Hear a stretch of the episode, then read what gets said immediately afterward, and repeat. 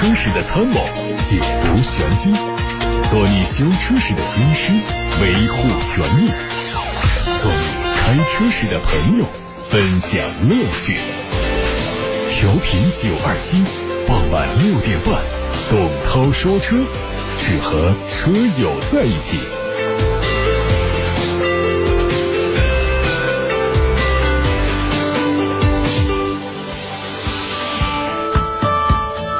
各位晚上好，欢迎来到董涛说车时间。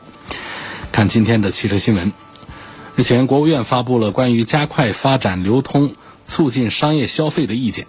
提出了二十条提振消费信心的举措，包括逐步放宽或者取消汽车限购。意见提出，要释放汽车消费潜力，实施汽车限购的地区要结合实际情况，探索推行逐步放宽或取消限购的具体措施。有条件的地方，对购置新能源汽车要给予积极支持，促进二手车流通，进一步落实全面取消二手车限迁的政策。大气污染防治重点区域应允许符合在用车排放标准的二手车在本省市内进行交易流通。目前，上海、广东均就放宽或取消汽车限购有所表态，这无疑将提振汽车消费市场的信心。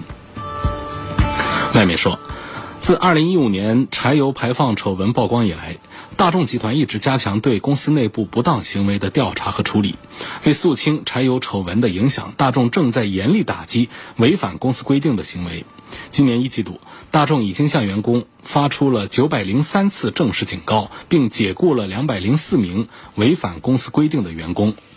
大众的内部期刊报道说，被解雇的员工当中，约一半是因为无故旷工，另外还有因为财务不当行为、无视禁毒禁酒规定以及歧视而被解雇。外媒说，法拉第未来 FF 宣布架构重组，他们的首席执行官贾跃亭将辞去首席执行官的职务。据报道，FF 已经在八月二十六号表示，很有可能就重组。来发布一个全新的合伙制企业，但是并没有透露具体细节。而贾跃亭本人将设立信托基金，试图通过基金来偿还公司和个人的债务。报道说，基金的资金来源是贾跃亭在 FF 持有的股份。如果 FF 成功 IPO，他的股份带来的资金将使得贾跃亭可能。还清个人和公司的债务，贾跃亭已经明确表态，他将承担偿还债务的全部责任。除了设立基金，贾跃亭还有意出售一部分 FF 的股份，但是并不清楚具体的份额。国内媒体从奔驰官方获得消息，北京奔驰 AMG A35L 车型将于九月五号开幕的成都车展上正式开始首发。作为首款国产的 AMG 新车，将进一步拉低 AMG 车型的门槛。外观方面，北京奔驰 AMG A35L 沿用了海外版的整体外观，前脸是激进的设计语言。它的前进气格栅采用了双镀铬横幅加大车标的搭配。动力方面是 2.0T 的四缸机，传动系统是七速的双离合湿式变速器。宝马旗下的全新纯电动 SUV iX3 的上市时间已经在媒体上出现，它会在明年率先欧洲上市，同年稍晚会在中国和北美地区上市。宝马的 iX3 是搭载宝马第五代电动动力和传动系统的第一款汽车，它基于宝马 X3 打造。此前有消息指出，宝马的 iX3 在北美市场先期提供的是后驱版的车型，所搭载的电动机最大功率为两百七十匹。车型的名称可能会是 xDrive 七五的后缀，推断这个车的电池组容量可能是七十五千瓦时。新的路虎全新卫士实拍图已经在网上出现，它会在下个月的法兰克福车展上亮相。幺幺零车型计划在明年三月正式开始销售，幺三零会在明年的八月开始销售。动力方面，新车会用二点零 T 和三点零 T 的 V 六混动涡轮增压发动机，最大功率分别达到了两百二十一千瓦和两百九十三千瓦，传动系统是八速手自一体。全新的 RAV4 的价格信息好像已经出现了。2.0升自然吸气版本的售价是17万6千八到24万8千八，新增的2.5升混动车型的售价23万8千八到28万四。全新 RAV4 会在今年十月份正式上市。它基于丰田的 QNGA 架构打造，首次引进了2.5升的混合动力系统。它会提供双色车身，不过价格方面较单色车身贵了四千块。别克官方传出消息说，全新的威朗会在九月三号开始上市销售。它的外观是别克家族的最新语言，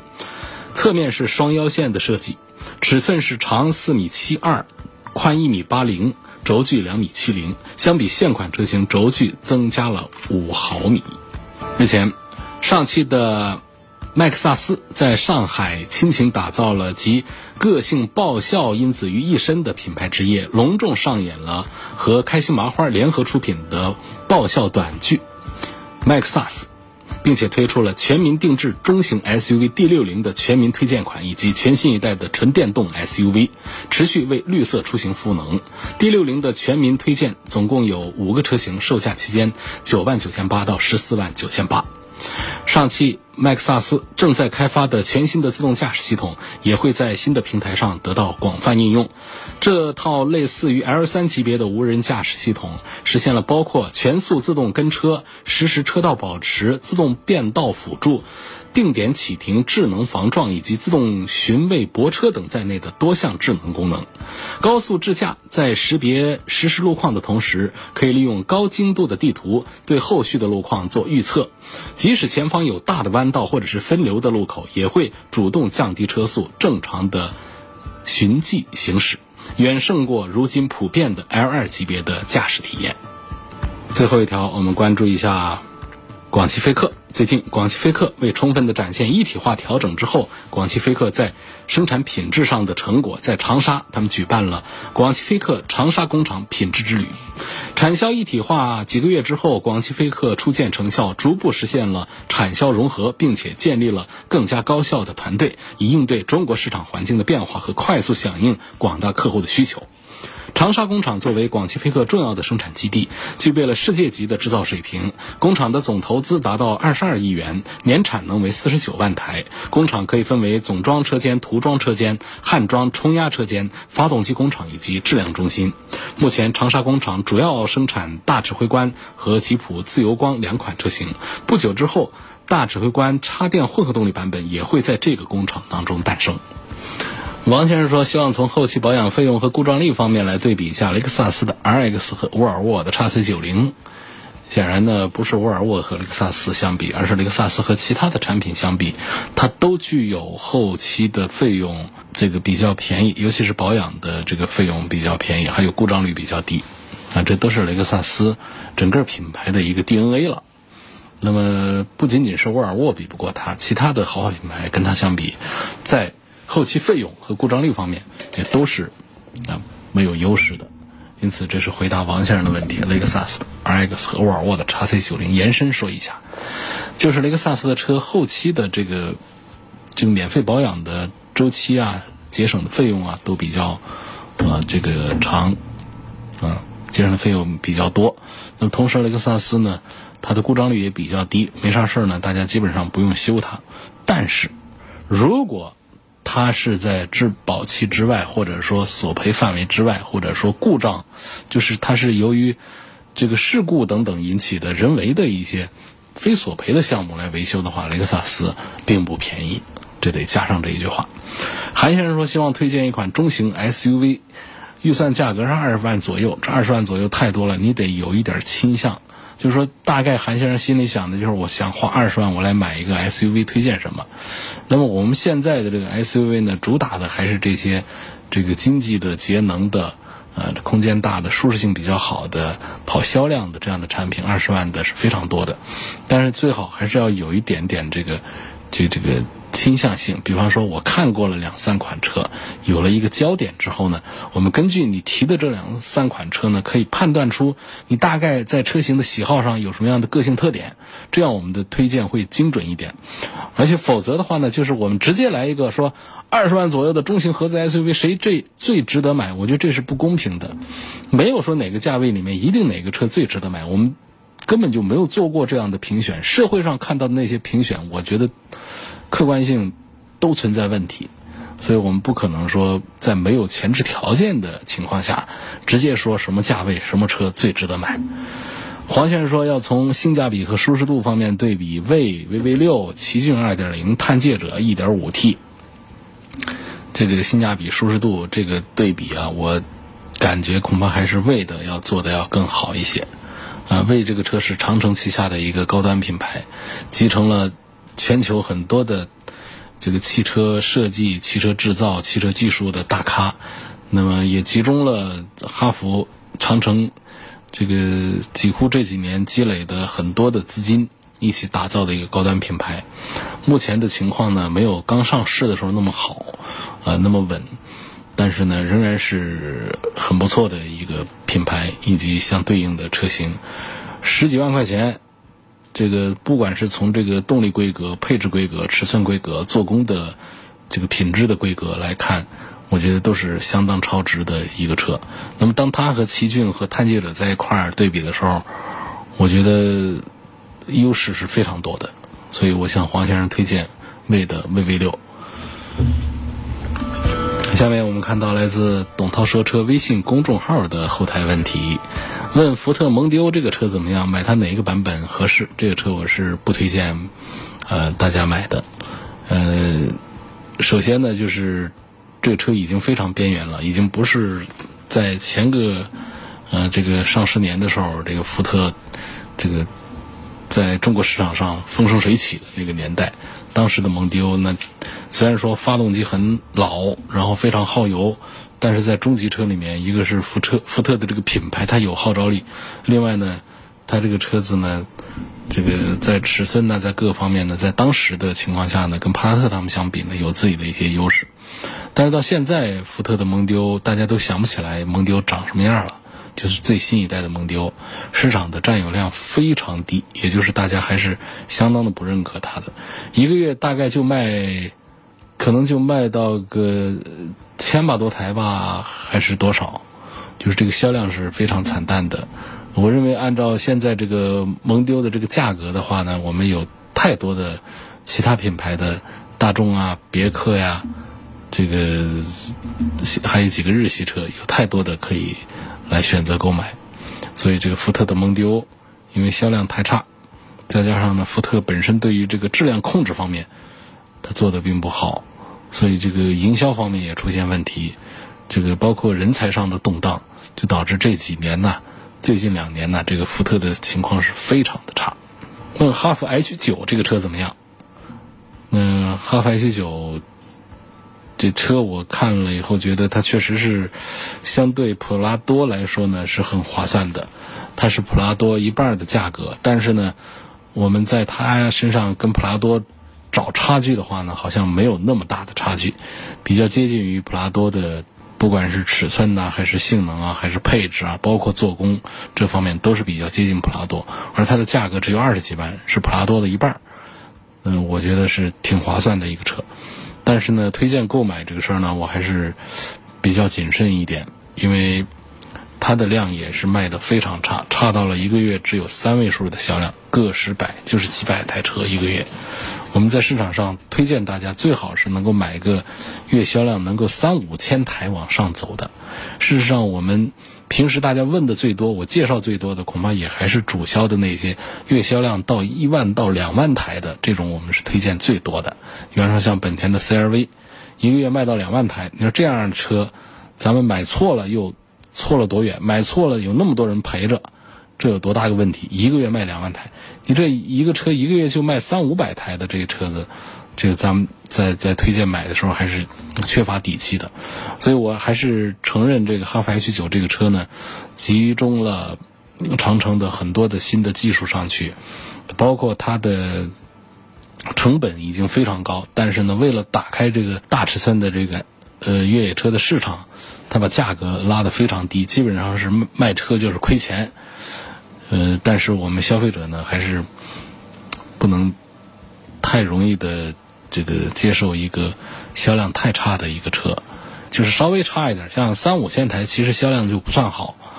这种我们都可以推荐大家呃买啊，还有一点小众啊，而且车的本身的这个这个品质也不错的话，还是推荐买。但是一个月只卖几百台的，这种我是我在节目里我是坚决不推荐的。下一个问题要对比的车是新款的宝马 X 五和新款的奔驰 GLE。X 五有自适应巡航，但是没有空气悬挂；GLE 有空气悬挂，但是没有自适应巡航。然后呢，GLE 选配呢，4S 店现阶段基本不支持。问如何选择这个问题？那么这两样配置啊，我觉得自适应巡航这个东西啊，呃不重要。呃，这个自适应巡航这个东西，我们平时在在使用当中呢，这个机会并不多。我一直推荐大家呢，少用这种定速巡航啊、自适应巡航啊这样东西。开车啊，大家还是集中精力开。不要想着在车上太多的在解放我们的状态，分散我们的注意力，希望能够在车上开的时间更长一点。实际上，我们高速公路上的相关的规定确实是有扎实的科学依据的，就是大家开那么一两百公里就应该是休息一下。大家不要因为说我有这样的一些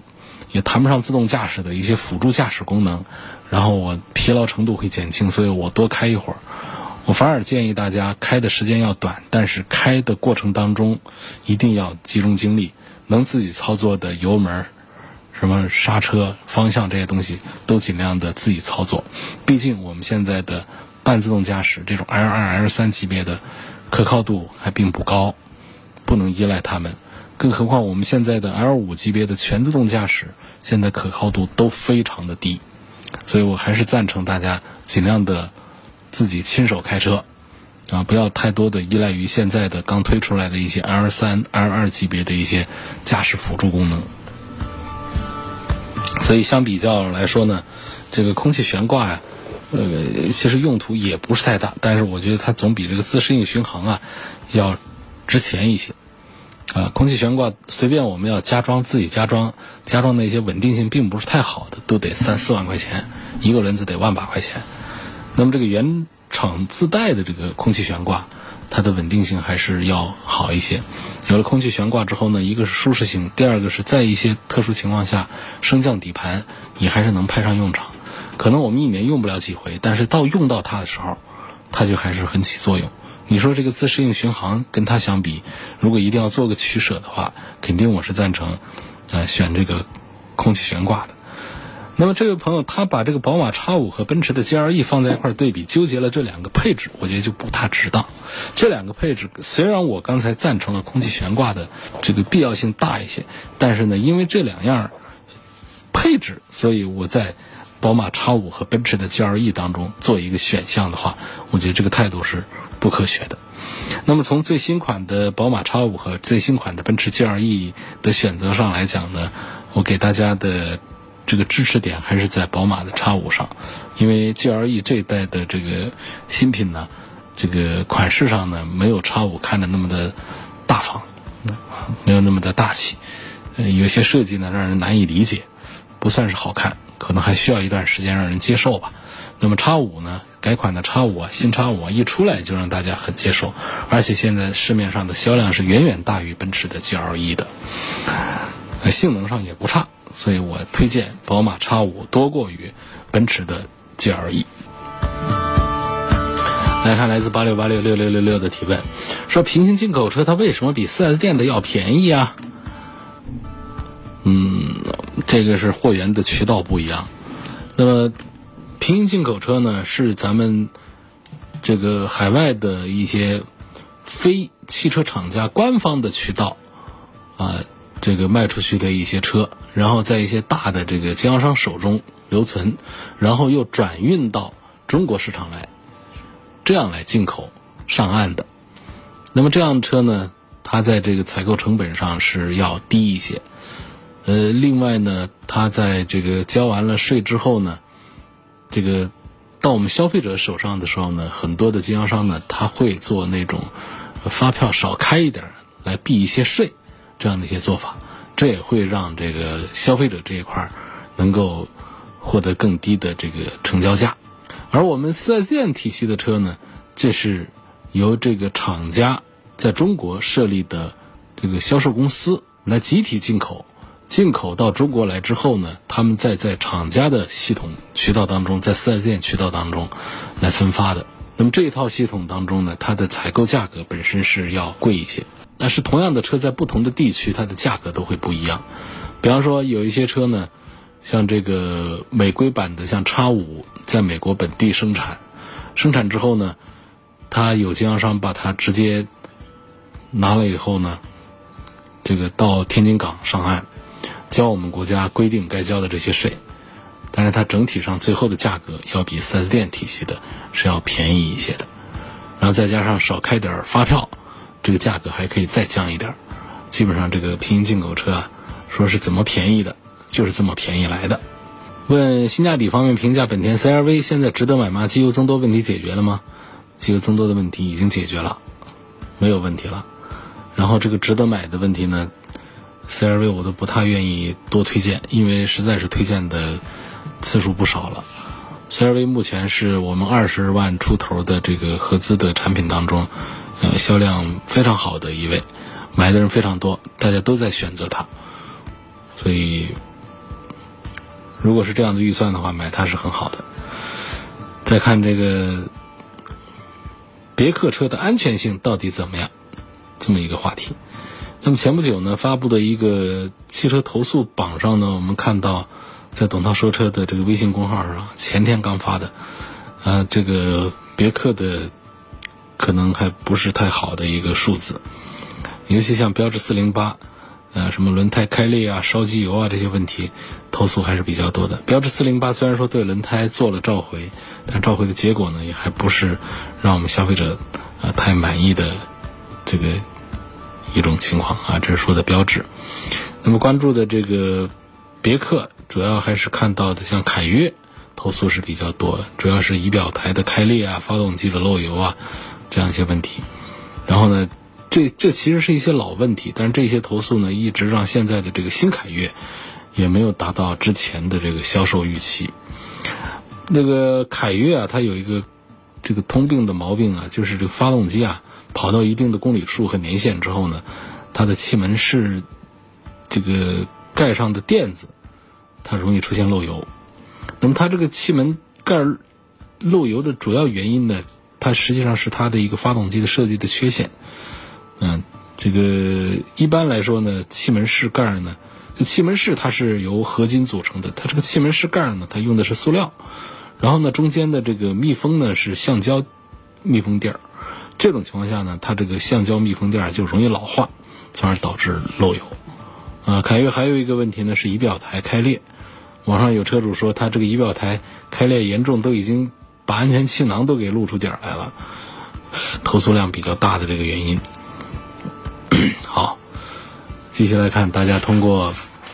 八六八六六六六六留言板发过来的问题。呃，凯迪拉克的 ST 六这款车怎么样？跟奥迪 Q 五 L 做对比，呃，在价格上，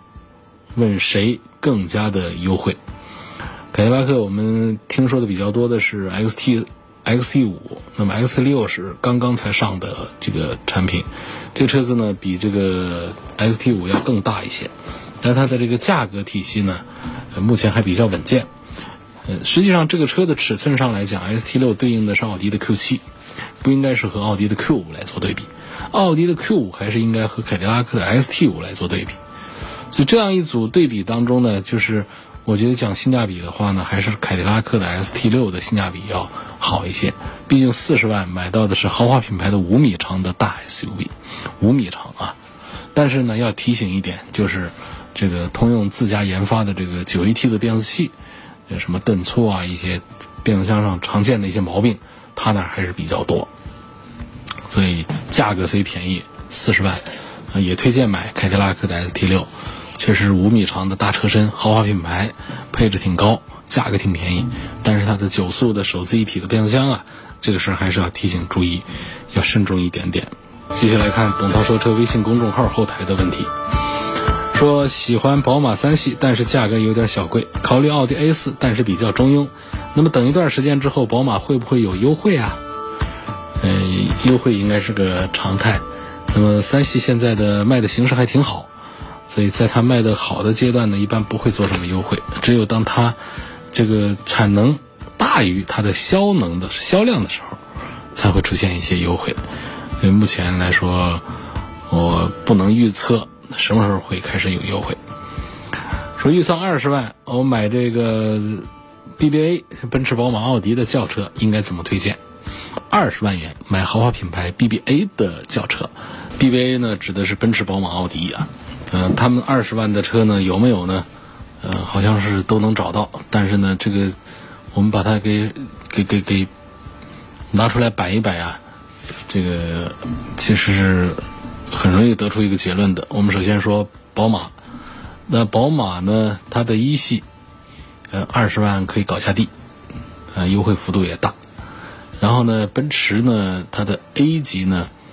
呃，这个北京奔驰生产的。得二十一万多起步，啊，现在的价格呢还相对比较稳。然后呢，还有奥迪，奥迪的 A 三呢，我一般是不推荐，因为这个 A 三上的这个投诉是比较多。那么 A 四呢，优惠完了之后呢，价格呢也比这个奔驰的 A 级要稍贵一点。也就是说，二十万这个预算本身是拿不下来 A 四，然后呢，我又不推荐 A 三，所以在这个奥迪这一块几乎就不推荐了。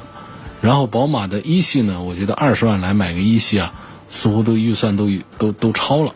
嗯，都应该买它更便宜的。当然说我们买它的二点零的这个啊，还是要稍强一点的，就是买它的高配。那么奔驰的 A 级呢，实话说跟这个一系放在一起来对比这个产品力的话呢，A 级还是要差一些的。这 A 级就是做的样子啊，各方面还是挺炫、挺酷、挺漂亮，但是呢，真开起来的感觉啊，那种行驶的质感。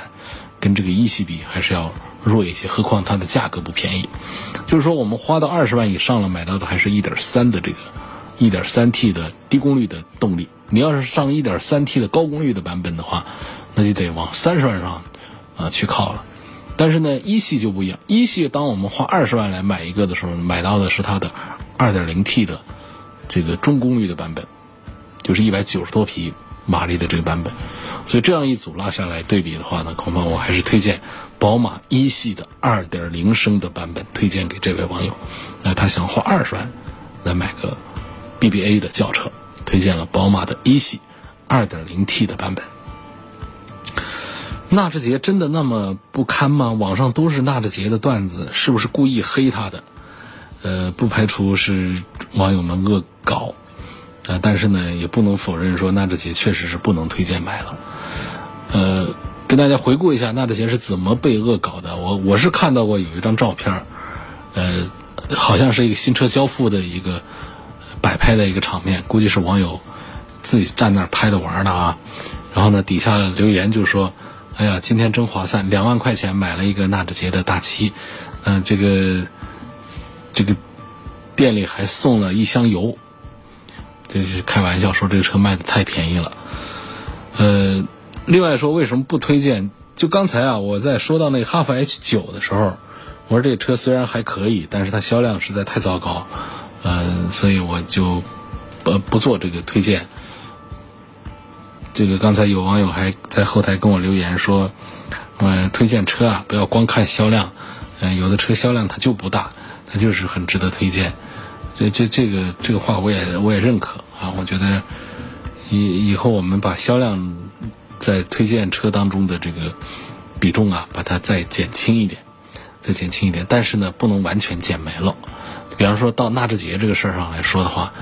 半年才卖个几百台，最惨的一个月只卖十几台。你说这车，呃，其实还挺大一个车的，它卖这么便宜，我们不该买它吗？哪怕销量低，我们是不是也应该买它？我觉得那就不能买它。它现在折扣啊，一打就是五折什么几折的，但是我仍然不推荐买它，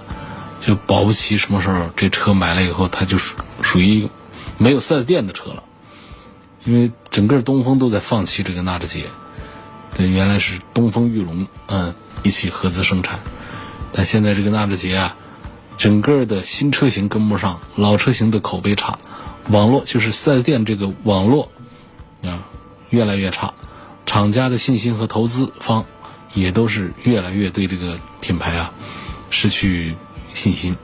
就这样的情况下，就这车我们认可它的一些方面，但是也不能再推荐买它了。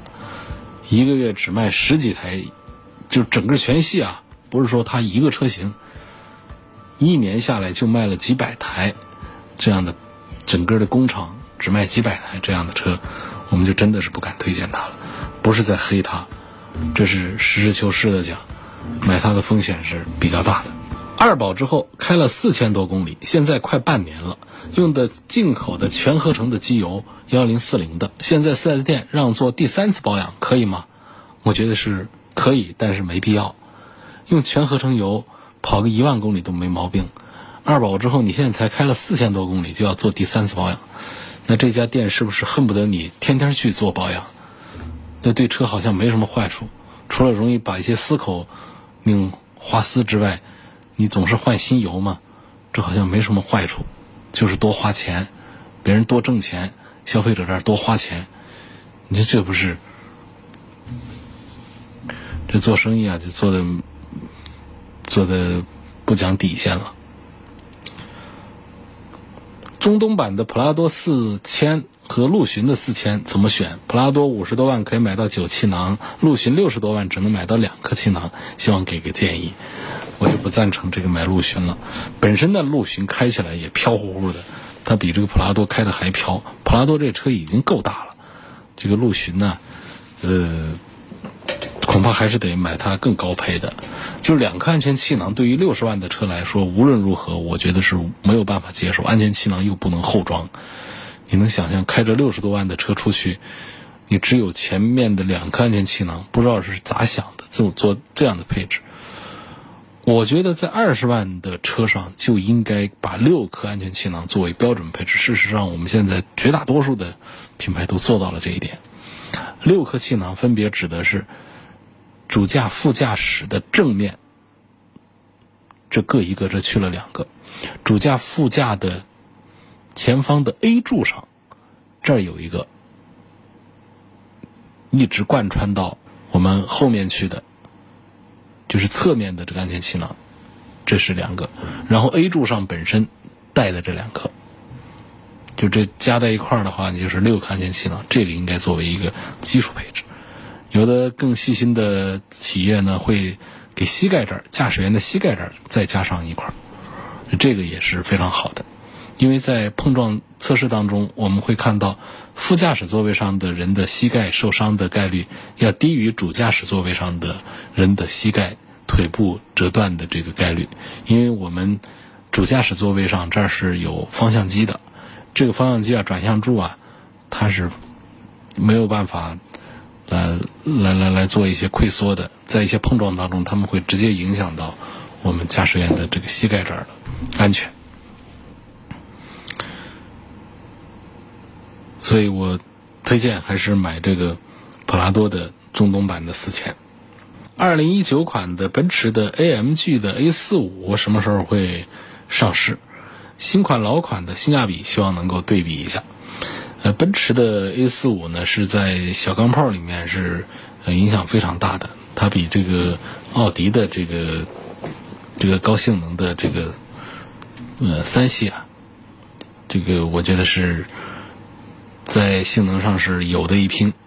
呃，RS 三呢，可能它在提速表现上呢，作为一个五十万的一个小钢炮呢，呃，算是做的最好的。官方发布的成绩呢是。四秒钟过一丁点儿，这作为一个五十万的一个车的话呢，那确实是非常的厉害。那么，奔驰的 AMG 当中的入门的呃 A 四五一个二点零 T 的一个高功率的一个机器，价格呢比它要便宜四十万。呃，那么提速上呢，其实也是跟这个 RS 三差不多，稍慢那么一丁点儿，几乎是可以忽略不计的。那么我认为呢，在性价比表现上，在实际的这个